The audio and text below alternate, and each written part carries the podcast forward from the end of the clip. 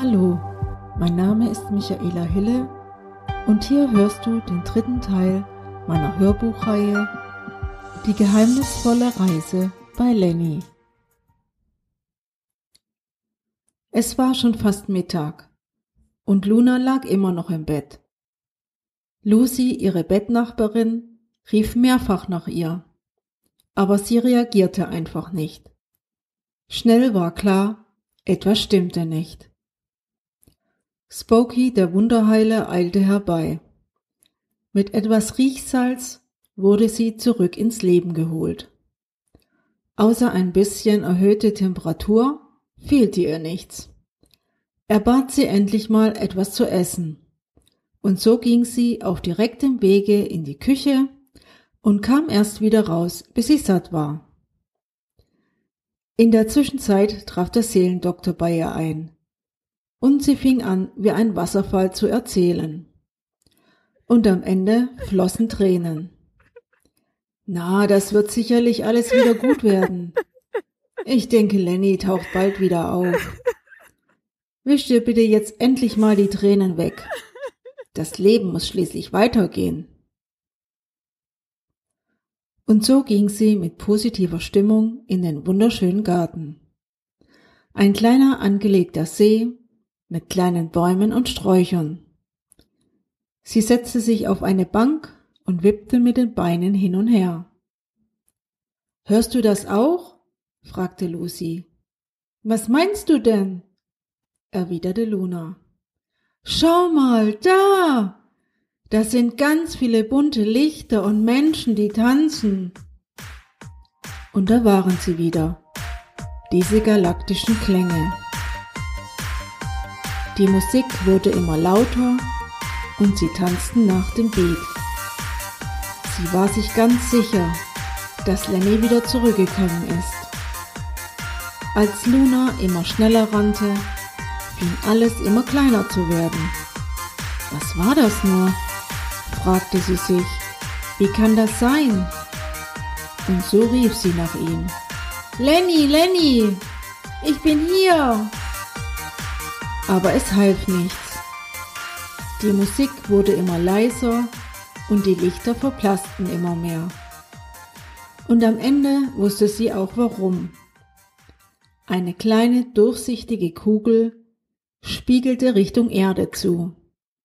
Die Sonne hatte diese angestrahlt. Sie war traurig und stammelte vor sich hin, ob Lenny sie schon vergessen hatte. Mach dich bitte nicht verrückt, liebe Luna. Alles wird wieder gut. Du darfst die Hoffnung niemals aufgeben. Mit gesenktem Kopf ging sie zurück in den Garten. Beide saßen noch eine Weile dort und schauten den Wasserspielen zu, bevor es ganz dunkel wurde und sie zum Abendessen gingen. Kurz vor dem Schlafengehen zündete sie in der kleinen Kapelle eine Kerze für Lenny an. So konnte sie mit gutem Gewissen einschlafen. Am nächsten Tag suchte Luna das Gespräch mit Lucy. Möchtest du mir irgendetwas sagen, liebe Luna? Ja, schon die ganze Zeit. Ich traue mich nicht so richtig. Komm, raus mit der Sprache. Ich habe noch mit niemanden darüber je sprechen können.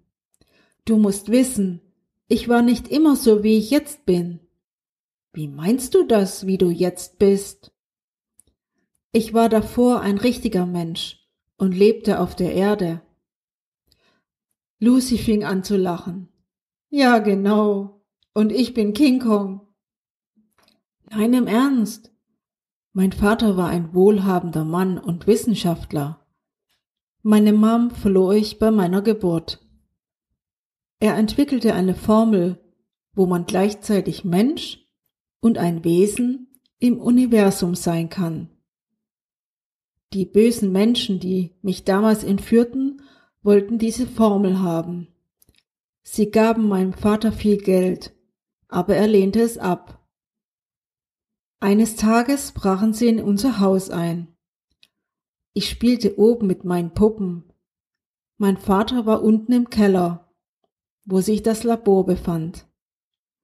Ich hörte einen Schuss und zuckte so zusammen, dass ich mich gleich im Schrank versteckte.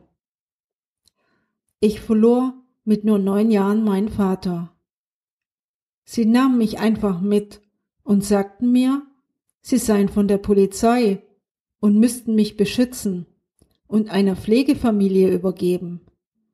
Ich glaubte ihnen kein Wort. Sie machten Experimente mit mir. Sie verwandelten mich in ein unbekanntes Geschöpf, das es vorher noch nie gab. Nur ein einziger Kuss auf den Mund würde mich retten, um wieder so zu sein, wie ich einmal war.